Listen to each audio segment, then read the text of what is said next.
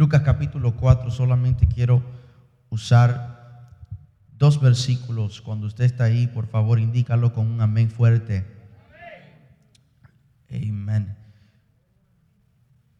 Verso 13 y el verso 14. Adoramos al Señor.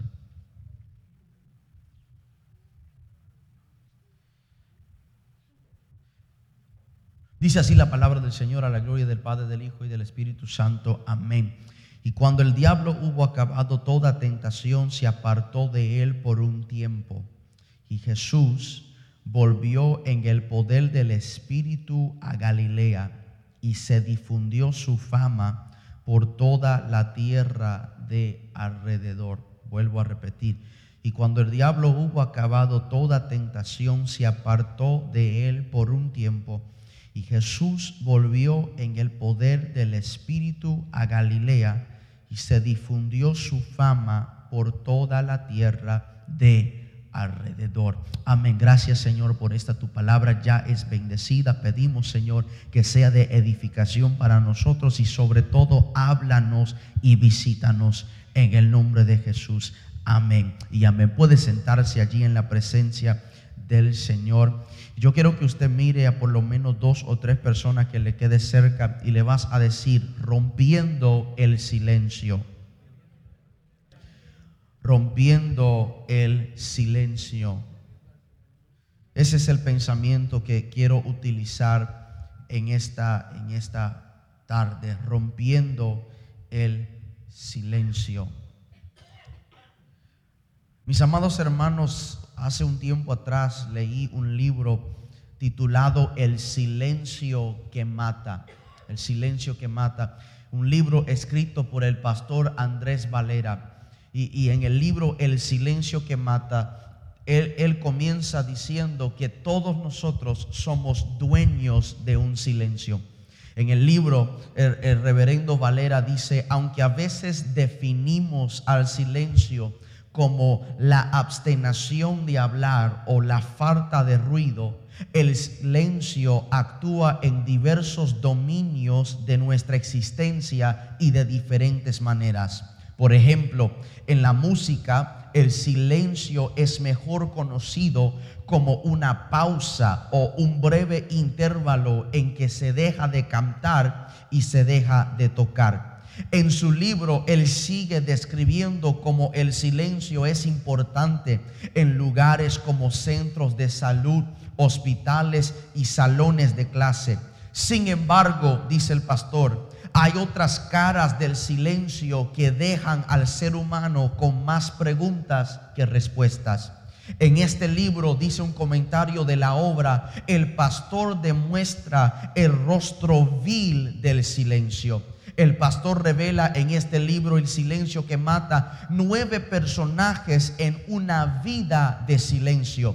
La iglesia en silencio, el pastor en silencio, David en silencio, el predicador en silencio, un gran hombre y un gran silencio un aborto en silencio, una mujer en silencio, un ministro en silencio y un joven desnudo al silencio. El silencio, mis amados hermanos, es algo que tarde o temprano, una temporada que cada uno de nosotros hemos de enfrentar, por lo menos una vez en nuestras vidas. Todos nosotros somos dueños de un silencio Aun cuando estudiamos las sagradas escrituras, entenderemos que llegó un momento donde surgió lo que los teólogos han categorizado como un silencio profético.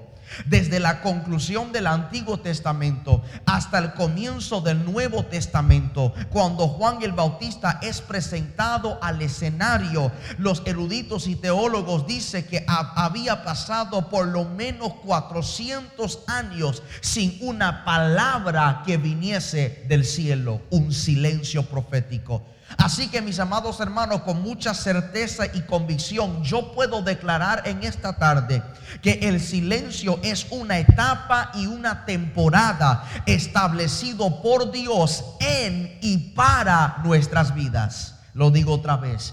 El silencio es una etapa y una temporada establecido por Dios en nuestras vidas y para nuestras vidas.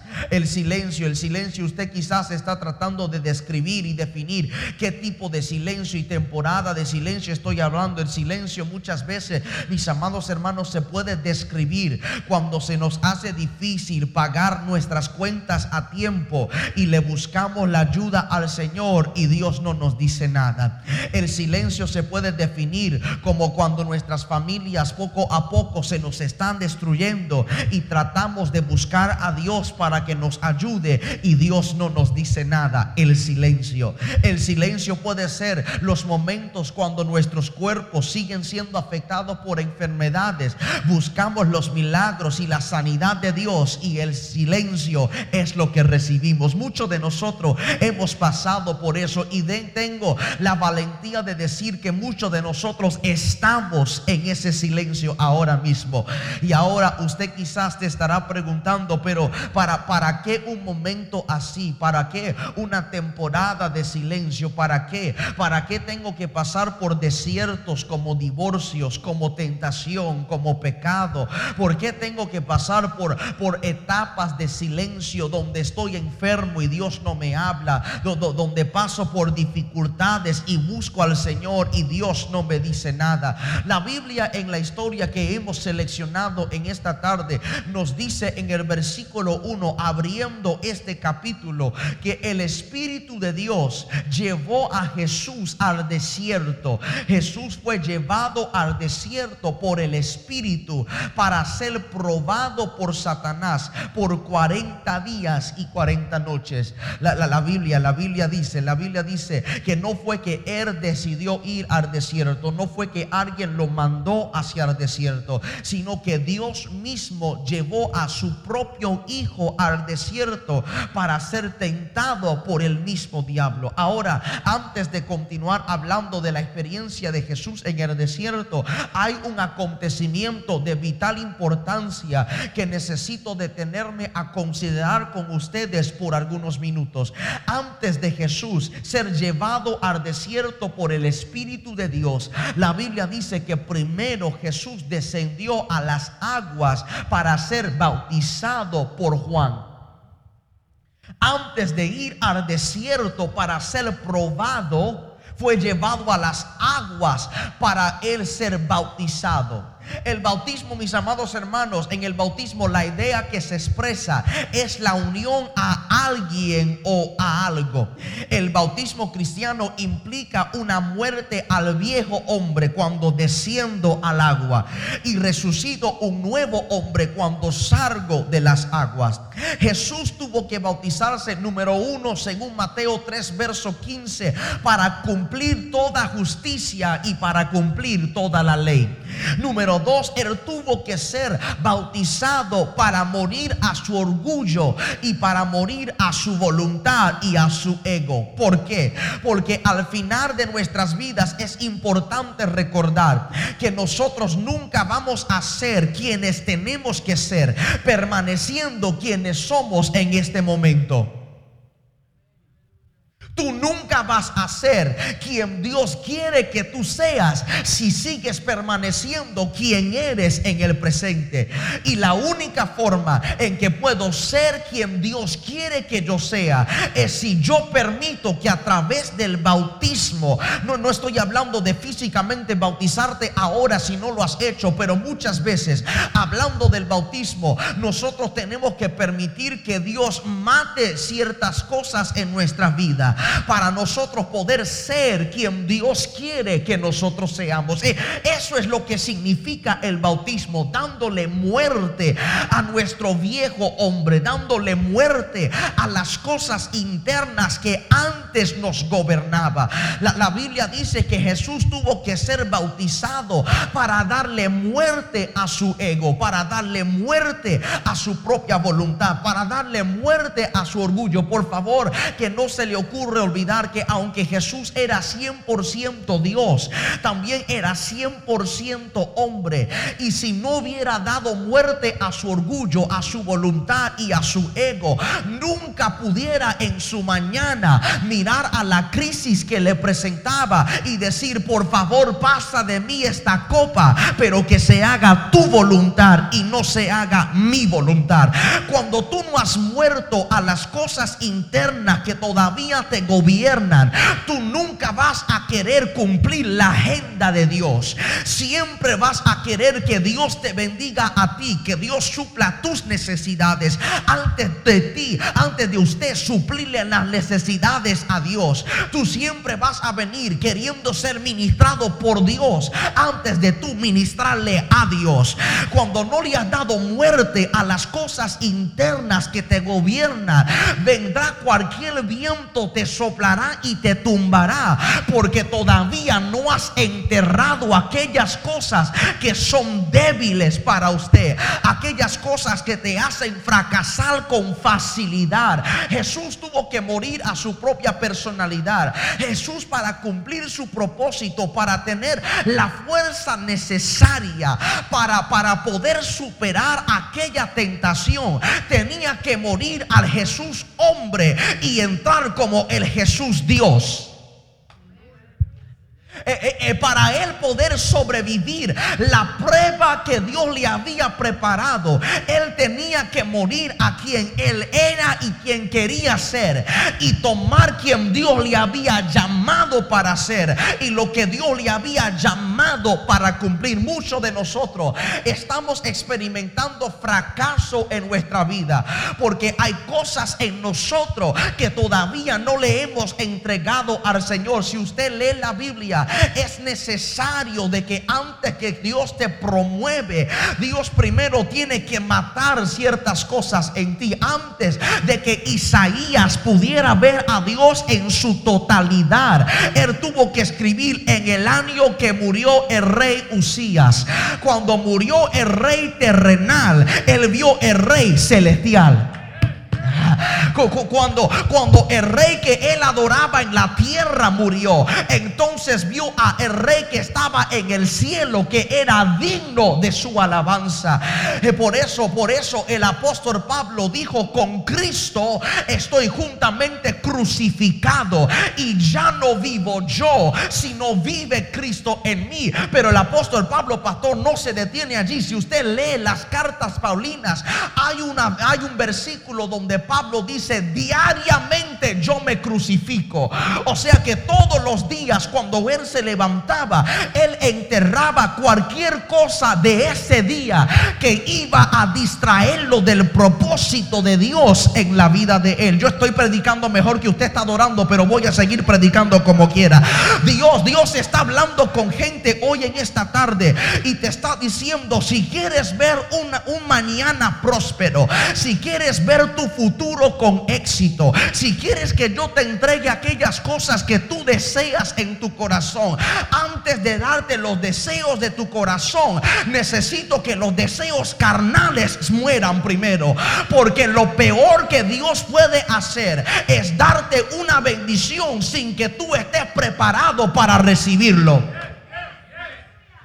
antes de que Dios pueda probarte y promoverte, primero Él tiene que enterrarte. Ay, y Jesús, Jesús, Jesús, el mismo Hijo de Dios, tuvo que enterrar quién Él era, quién, quién Él quería ser. Imagínese, imagínese por un segundo, si Dios le diera a Jesús 100% hombre, 100% Dios, si Dios le diera a su Hijo la decisión de decir, tú puedes o hacer el propósito por el cual te envié, o puedes hacer el propósito que tú quieres cumplir en la vida suya. E, eso es lo que nosotros hoy en día en la temporada de gracia y en la, en la época de gracia nosotros tenemos lo que se llama libre albedrío. Dios te creó, Dios te trajo a este mundo para o cumplir los deseos de Él o tú cumplir los deseos suyos. Pero cuando uno se ha enterrado a las cosas que uno quiere, entonces con facilidad cuando Dios te dice, vaya, tú vas. Cuando Dios te dice de, tú das. Cuando Dios te dice habla, tú hablas. ¿Por qué? Porque el que está en ti no es ese ser humano carnal, sino que el que mora en ti es el Dios, Rey de reyes y Señor de Señor. No solamente, no solamente Él tuvo que ser bautizado para cumplir la ley. No solamente tuvo que ser bautizado para Él morir a ciertas cosas internas. Número tres, Él tuvo que ser bautizado para ser confirmado. Lea su Biblia, por favor, para que usted no diga que el blanco que está predicando está inventando las cosas. Está en su Biblia. La Biblia dice que cuando él descendió a las aguas, cuando, cuando fue bautizado después de pelear con Juan, Juan le decía, no, tú me tienes que bautizar a mí. Jesús decía, no, pero tengo que cumplir con toda justicia, con toda la ley. Tú me tienes que bautizar a mí. Cuando por fin Juan bautiza a Jesús y él sale de, de ser sumergido en las aguas, la Biblia dice que los cielos se abrieron y Juan vio cuando una paloma descendió, el Espíritu Santo en forma de paloma descendió sobre él. Y en el cielo se escuchó Dios decir, este es mi hijo Ah, usted lo perdió, lo voy a decir otra vez. Tuvo que morir, tuvo que morir a ciertas cosas, tuvo que cumplir con ciertas cosas. Y después que cumplió y después que murió, Dios entonces lo confirmó. Le dijo, ya has muerto a ciertas cosas, ya tú has enterrado ciertas cosas, ya tú has cumplido con ciertas cosas. Ahora yo puedo llamarte mi hijo.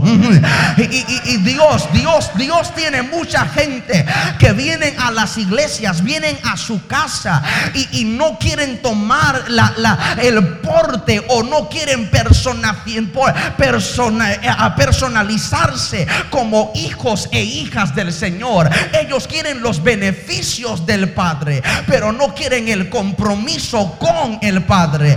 Y Dios te está diciendo, si tú quieres que yo te confirme, si tú quieres que yo le diga al mundo, esta es mi hija, este es mi hijo, este es el ungido, esta es la ungida. Para yo poder promoverte, primero yo necesito enterrarte. Porque como una semilla para que pueda ser florecida, primero la semilla tiene que morir en la tierra para luego que salga yo estoy predicando a alguien en este lugar. Jesús tuvo que él aprender en ese bautismo, en ese sumergimiento en las aguas, a enterrar quien él era y resucitar quien Dios quería que él fuese. Y yo no estoy hablando con todo el mundo, pastora, pero siento que Dios está hablándole a por lo menos 13 personas en este lugar. Que esta es la temporada en la vida tuya donde Dios va a confirmar el ministerio y el propósito propósito que Él ha puesto en la... A Dios no le interesa si los que están sentados al lado de ti no creen en la palabra ni en el ministerio en ti. Cuando Dios confirma algo, la palabra de Dios sobresalta la palabra de los hombres. Cuando Dios declara una palabra sobre ti, lo que Dios dijo cancela lo que el hombre ha dicho. I feel like preaching now. Y aquí hay alguien que Dios me trajo a decirte confirmado. Tú eres mi hijo, tú tienes el sello, tú tienes la marca. El Espíritu está contigo, el aceite está sobre ti. Tú no tienes que dudar de que yo estoy contigo. Mira cómo los cielos se han abierto. Ah, yo, yo ya estoy hablándole a alguien aquí. Este es el tiempo de caminar con cielos abiertos.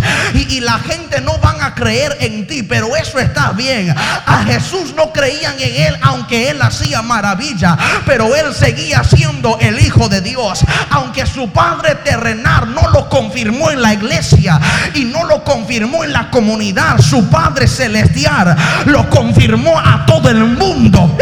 Que este es mi Hijo, el cual yo he llamado. Y terminó Dios diciendo a él escuchar. Tuvo que cumplir, tuvo que morir y tuvo que ser confirmado. Y después, después que murió a quien él era para ser quien él tenía que ser, la Biblia, repito una vez más, que la Biblia nos describe que Jesús fue llevado por el Espíritu. ¿Usted lo vio? Hágame así para no tener que... ¿Usted, lo vio?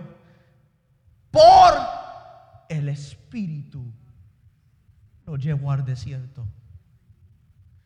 Dios mismo le dijo a él, después que hayas visto cielos abiertos, ahora tienes que pasar por desiertos.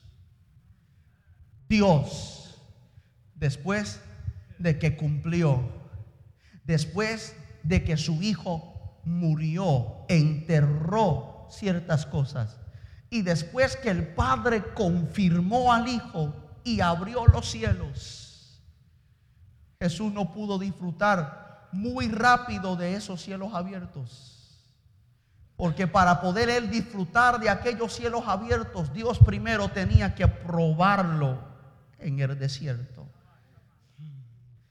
Por, 40 días fue probado por el diablo en el desierto. Aquí Aquí yo me quiero detener por un tiempo. La palabra tentar, como se usa en este pasaje, es la traducción de la palabra griega perrazien.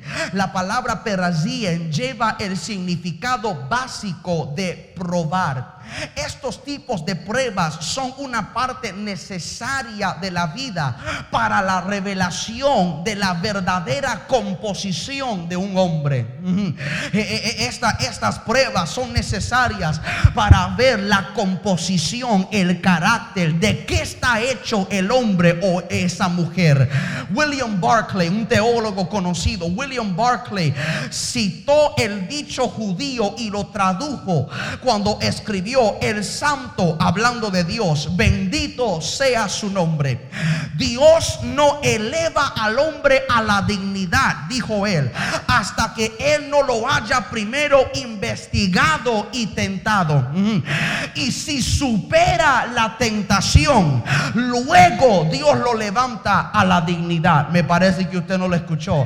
Él dijo, Dios no va a promover a alguien sin primero investigar esa persona y tentar probar esa persona. Y si supera la aprobación, si, si supera, si sobrevive el examen, entonces Dios no tiene de otra que elevarlo a lugares de honra, de valor y de dignidad. Jesús, Jesús tenía su sentido de vocación, su, su sentido de llamado le estaba siendo probado en el desierto.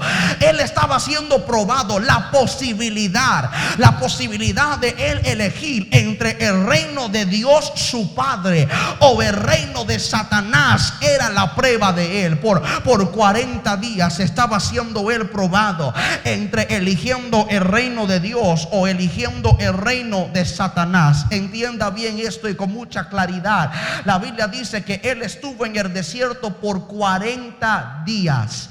En la Biblia el número 40 es asociado asociado con largas batallas y largas pruebas.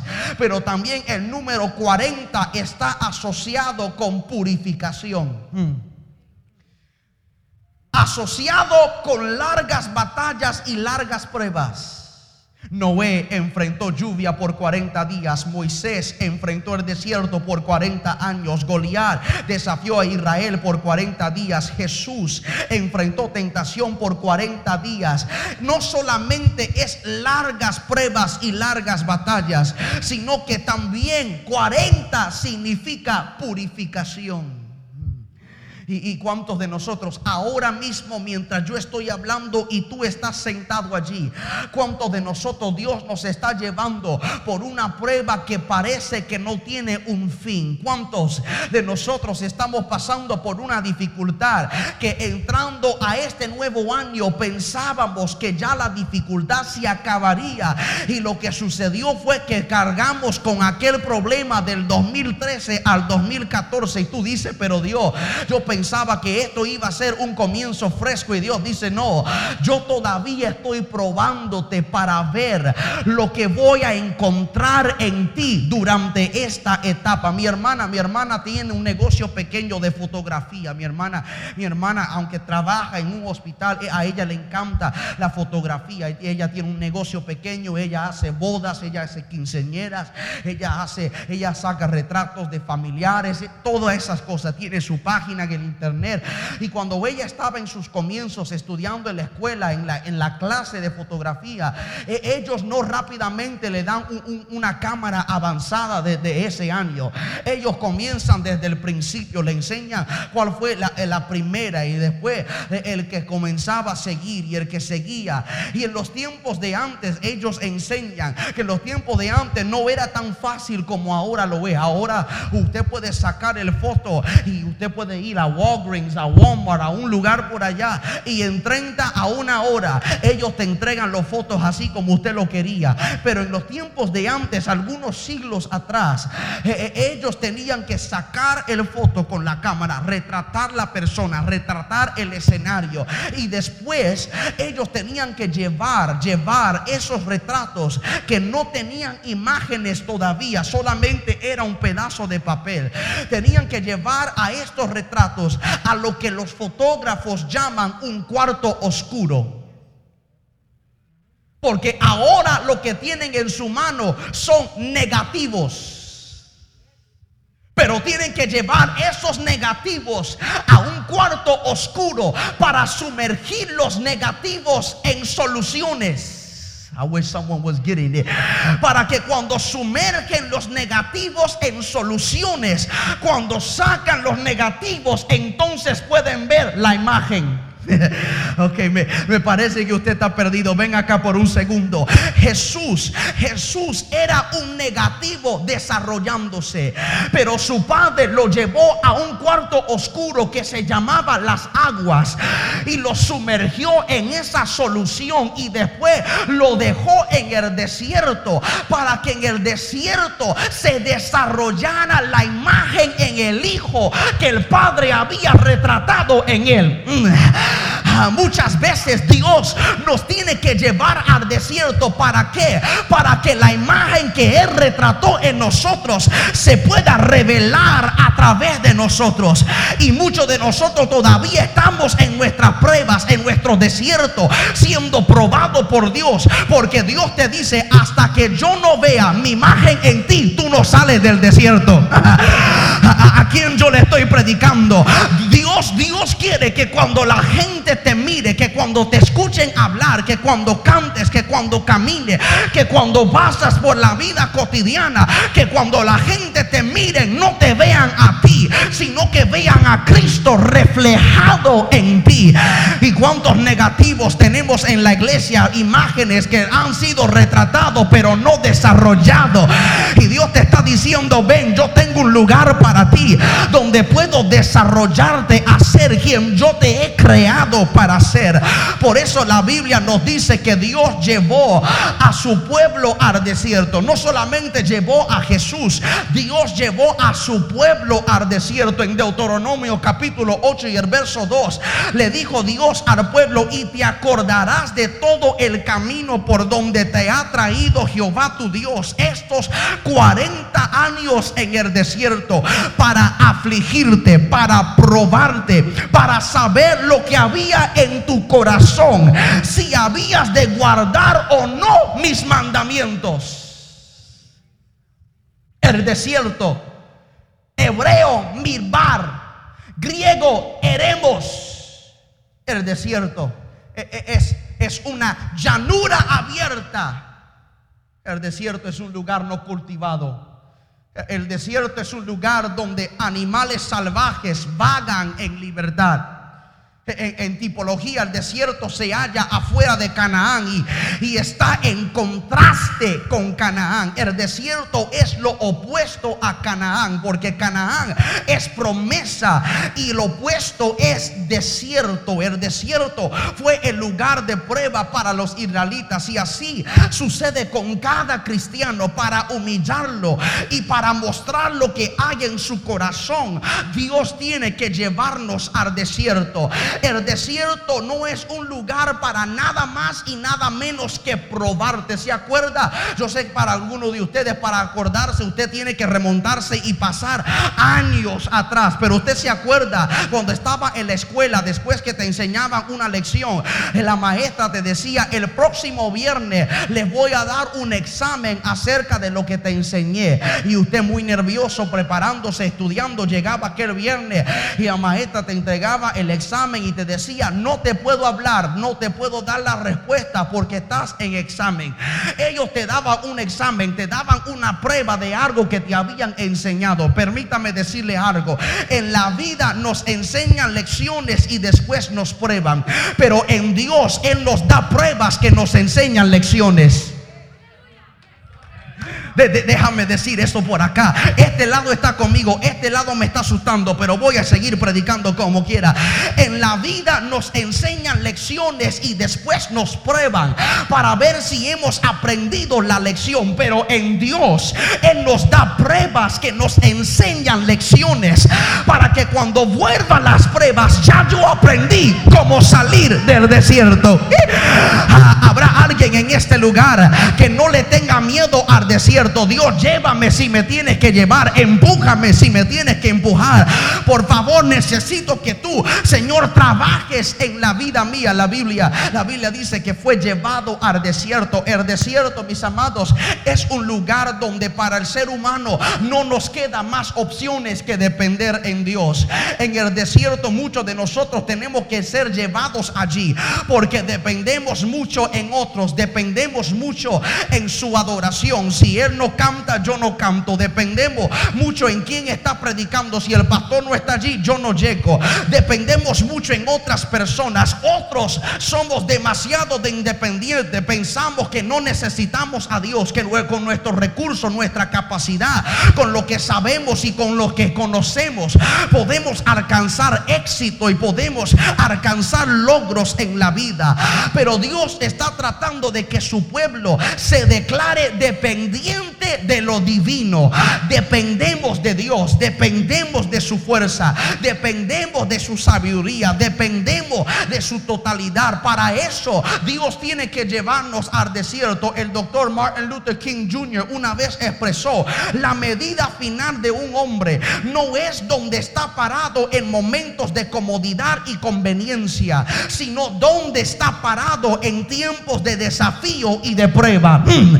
Lo voy a decir otra vez, la medida final de un hombre, la definición de un hombre, el total de un hombre, no se define cuando nada está sucediendo a su alrededor. No podemos ver lo que está dentro de un hombre y de una mujer cuando tienen los biles pagos, cuando tiene muchos ceros a la derecha de su cuenta bancaria, cuando tienen el carro del año, cuando tiene la casa de su sueño. Allí no se demuestra qué tipo de hombre o mujer tú eres. Se demuestra qué tipo de hombre y mujer tú eres en momento de desafío, de controversia, de crisis, de caos, de desiertos, donde en medio del desierto tú puedes decir Jehová dio, Jehová quitó, sea el nombre de Jehová bendito en el desierto, donde tú puedes decir bendeciré a Jehová en todo tiempo, el desierto donde tú puedes decir Jehová es mi pastor, nada me faltará, el donde puedes decir otros confían en carro y aquellos en caballos, mas nosotros del nombre de Jehová tendremos memoria. El desierto donde puede decir, alzaré mis ojos a los montes, de donde vendrá mi socorro. Mi socorro viene de Jehová que hizo los cielos y la tierra. Puedo predicar aquí el desierto donde usted puede decir, bendeciré al Señor que me dio los bienes y me dio los males. Pero como quiera su nombre ha de ser alabado. Dios quiere ver quién eres cuando Él no está cuando no te habla, podrás tú todavía hablarle a Él. Cuando el cielo guarda silencio, guardará la tierra silencio también. Porque Dios nos enseña a través de la palabra que mientras nuestra boca está abierto, el cielo sigue abierto. Pero cuando se cierran nuestros labios, el cielo también se cierra. Y el error más grande que uno puede cometer es que cuando Dios no te habla, tú no le hablas a Él. Muchas veces Dios no nos habla porque Él quiere ver nuestra reacción cuando Él no nos está hablando. Él quiere saber si cuando Él guarda silencio yo voy a decir, ¿y ahora dónde tú estás? Ahora dónde están aquellas cosas que tú me prometiste? Ahora, ¿qué tú vas a hacer con ese asunto? O, o si vas a decir, Señor, aunque no me hables, yo confío. Aunque no te vea, yo creo. Aunque estoy pasando por este desierto, los desiertos de Dios no son para muerte. Desiertos de Dios son preparativos. ¿Por qué? Porque en los desiertos naturales no hay agua. Pero en los desiertos de Dios agua sale de la roca. En los desiertos naturales no hay comida. Pero en los desiertos de Dios maná baja del cielo y codornices salen de la tierra. En los desiertos naturales no hay tienda para comprar ropa. Pero en los desiertos de Dios tu ropa crece contigo y las sandalias también. En los desiertos naturales es caluroso por la mañana y frío por la noche. Pero en los desiertos de Dios hay una nube que te está protegiendo día y noche. En los desiertos naturales usted se puede morir. Pero en los desiertos de Dios, Él dice, yo soy tu protector. Desiertos no son para muerte. Y a alguien aquí el diablo te está susurrando y dándote mentiras de que tú te vas a morir en ese desierto. Jesús solo. La iglesia de este siglo, pastor, tiene la tendencia de mirar a la soledad como algo negativo. Y Jesús solo.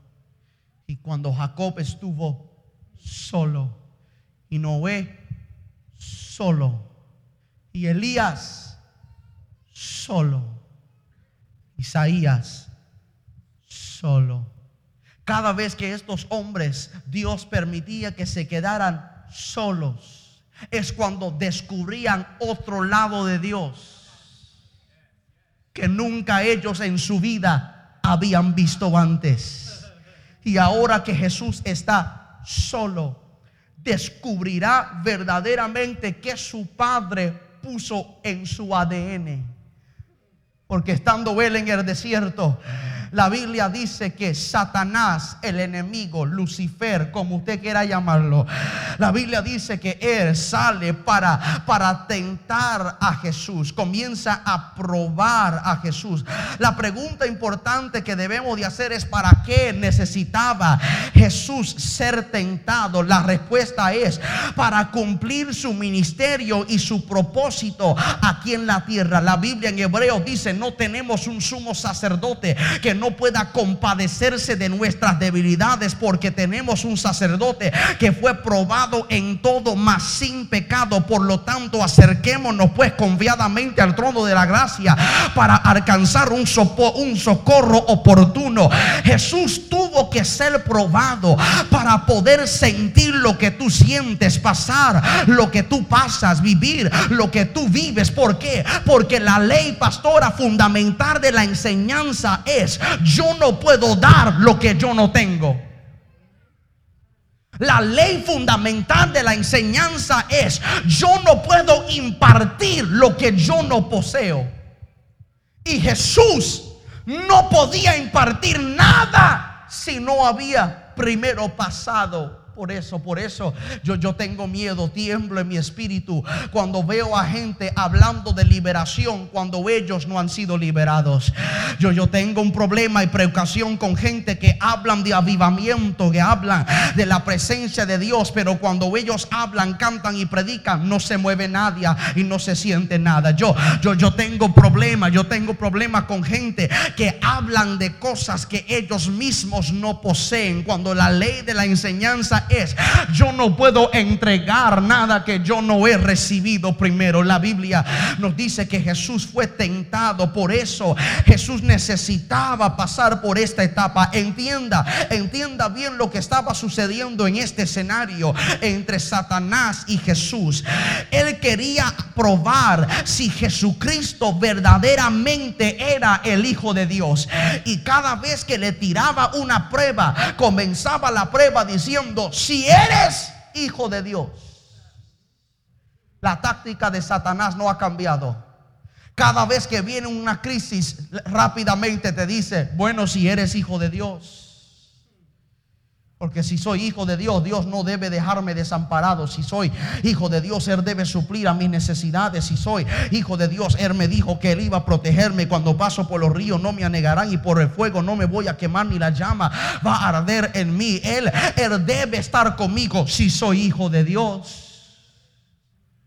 Jesús, si eres hijo de Dios, número uno, dile a estas piedras que se conviertan en pan. Lo primero que Satanás le ofreció a Jesús y nos ofrece a nosotros en nuestra temporada de silencio es sustento.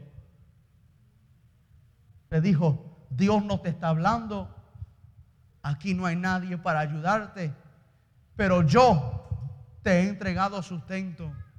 Dile a estas piedras que se conviertan en pan.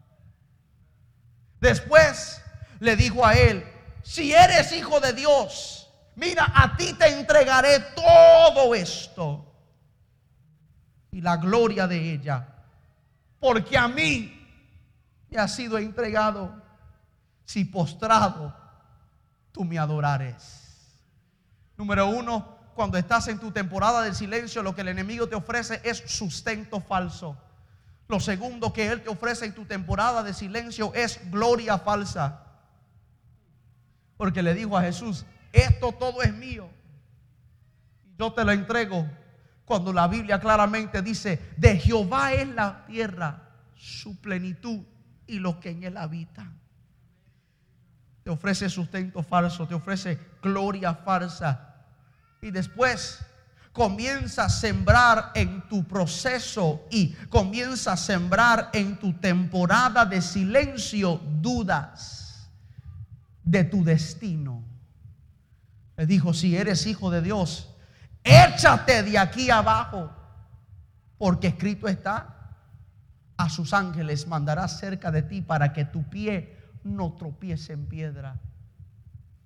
Cada vez Satanás le presentaba algo a él y le decía, si eres el Hijo de Dios, aquí te traigo sustento. Si eres el Hijo de Dios, aquí te entrego gloria. Si eres Hijo de Dios, entonces ¿por qué tú estás aquí? ¿En qué tú crees? ¿Y por qué tú crees en esas cosas?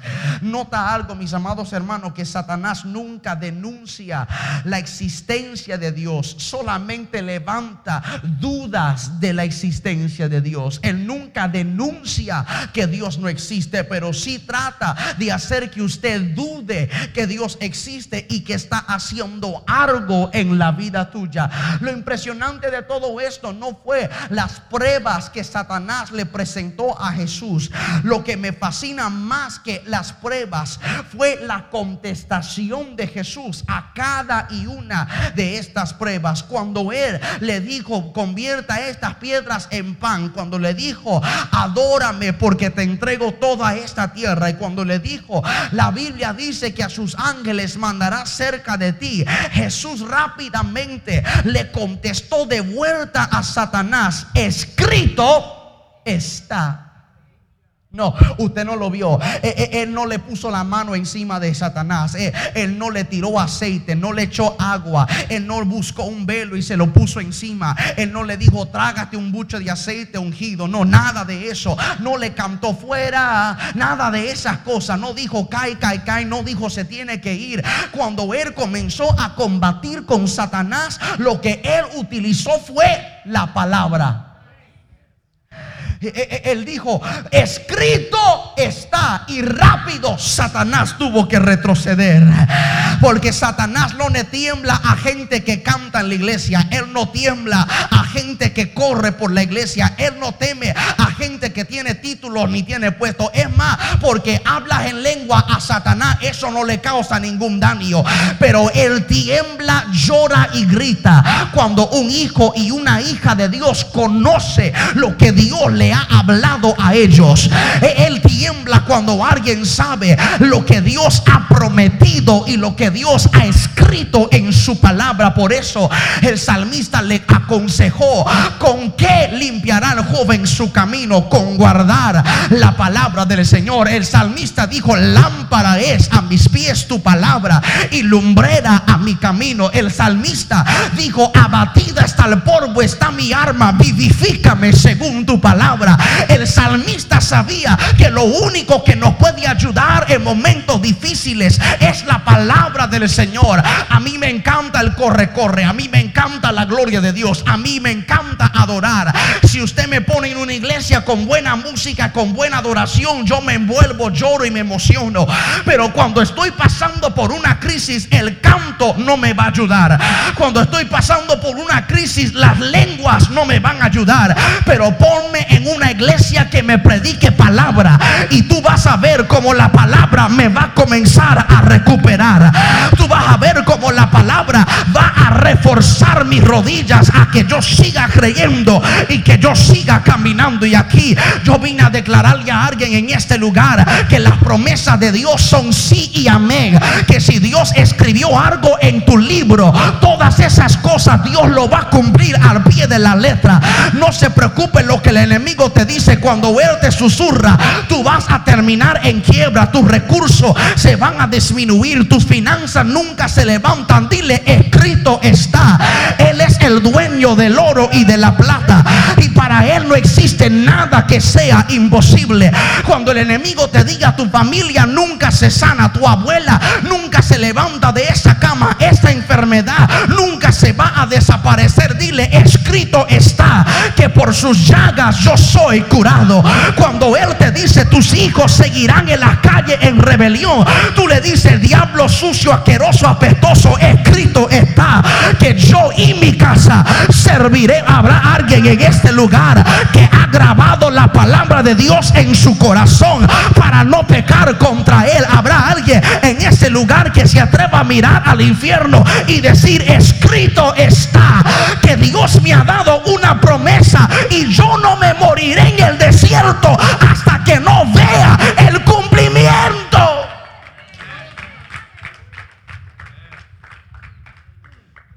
Al fin he descubierto, dijo un predicador, al fin he descubierto que cuando vienen las crisis, que cuando vienen las dificultades, las cosas que tratan de herirnos pueden convertirse en el combustible que nos impulsa hacia nuestro destino.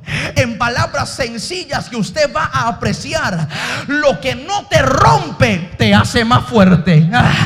Y eso es lo que Jesús estaba entendiendo, que en ese desierto Dios estaba tentando, probándolo para que si se rompiera, se rompiera, pero si no lo quebrara, eso lo iba a hacer más fuerte. Y aquí hay dos o tres de ustedes y yo voy a terminar. Aquí hay dos o tres de ustedes que Dios te está diciendo hoy en este día. Yo te he puesto en aquel desierto, no te he hablado, te he estado probando, he permitido que el enemigo te pruebe, porque yo quiero, yo quiero que veas que tú no te vas a romper. Muchas veces Dios nos pone a nosotros profetas en problemas, no para enseñarnos a nosotros cosas de la prueba, sino para enseñarle la prueba cosas de nosotros. Le, puso a Jonás en la boca de un pez para enseñarle la pez que usted no le puede tragar a un hijo de Dios. Le puso a Daniel en el foso para enseñarle a los leones, puedes comer a una palabra profética.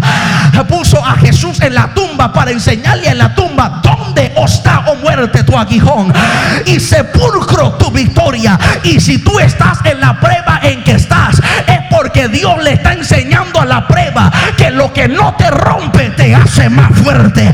Cuando yo salgo de este desierto, yo voy a salir con más presencia, voy a salir más fortalecido, yo voy a salir con más vigor, con más carisma, con más energía, con más unción que antes. Dios, help out, brother, I'm done.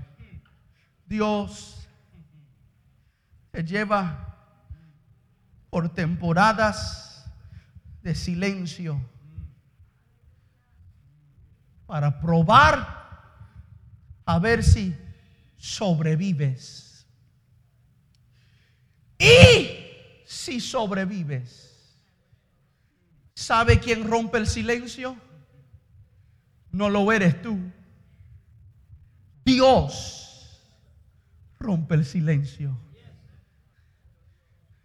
Cuando tú sobrevives de esa temporada donde Dios te probaba pero no te hablaba. Cuando tú sobrevives esos sucesos, Dios rompe el silencio. Si usted no me cree, lee la historia. La historia termina diciendo que cuando Satanás se desapareció, Dios comenzó a promover el nombre de su hijo. I wish I would read the Bible. Verso 13. Y cuando Satanás hubo acabado toda tentación, se apartó de él por un tiempo oportuno. Verso 14. Y se difundió su fama por toda la tierra. Mi pregunta es, ¿cómo se difundió su fama si en el desierto no habían reporteros? Si en aquel desierto no habían discípulos todavía. ¿Cómo es que la gente escucharon de Jesús si el único en el desierto era Jesús y Satanás? Dios mirando a su hijo vio que sobrevivió y dijo, tú no te tienes que promover. Es más, tú no tienes que decir ni una palabra. Yo yo voy a hacer tu nombre grande. Pues pregúntale a Abraham, le dijo, si pasas esta prueba, ya no vas a ser mi hijo, te convertirás en mi amigo y yo haré tu nombre grande y haré de ti naciones y todas las naciones del mundo serán benditas a través de ti. Si pasas esta prueba. Muchas veces tú no tienes que decir absolutamente nada tu mejor promovedor lo es Dios. Donde las tarjetas ministeriales fallan, donde las páginas del internet fallan, donde las palabras comunicadas fallan, la voz de Dios corre por todo el mundo. Y gente que tú nunca conociste escucharán de ti porque Dios estaba susurrando al cielo, yo soy fanático número uno de mi hijo.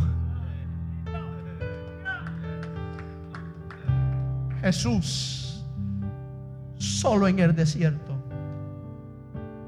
sale revestido del Espíritu Santo.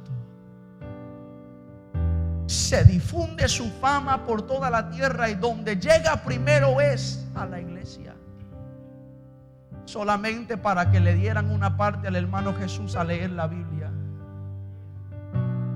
Y cuando toma la Biblia, él confirma lo que ya sentía.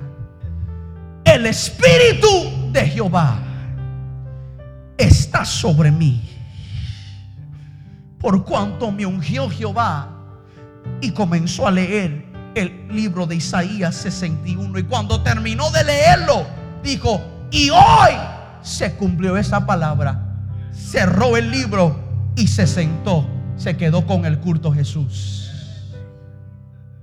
Porque cuando Dios te promueve, tú no necesitas añadirle nada a lo que Dios ya habló de ti.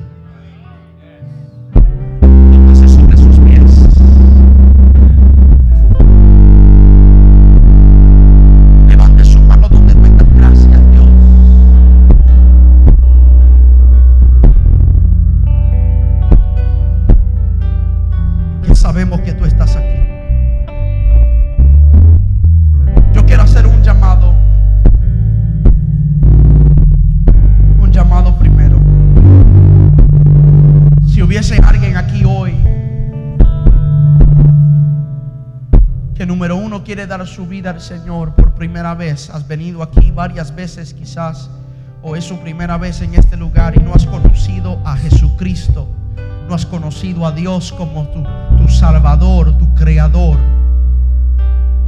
y hoy tú quieres tomar ese paso en fe, creyendo que Dios tiene cosas grandes para tu vida, yo quiero verte en el altar. Yo quiero que te acerques aquí para que podamos orar dos, si hay alguien en medio de nosotros que antes le servía al Señor, pero por suceso de la vida usted se alejó por un tiempo, pero hoy tú quieres regresar, porque lo único que te ayudará en ese desierto es Dios y su palabra. Tú dices, yo quiero una vez más tener Dios y su palabra en mi vida, pues yo quiero también que tú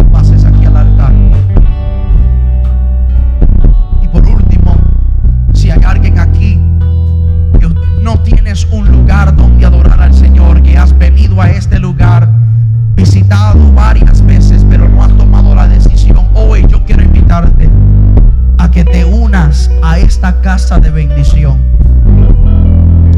Esos son los primeros tres llamados que estoy haciendo. Salvación, reconciliación persona, el momento de moverte es ahora. Olvídate de los demás. Todo el mundo debe tener sus ojos cerrados y sus manos en altos. Si hoy tú quieres tomar una de esas tres decisiones,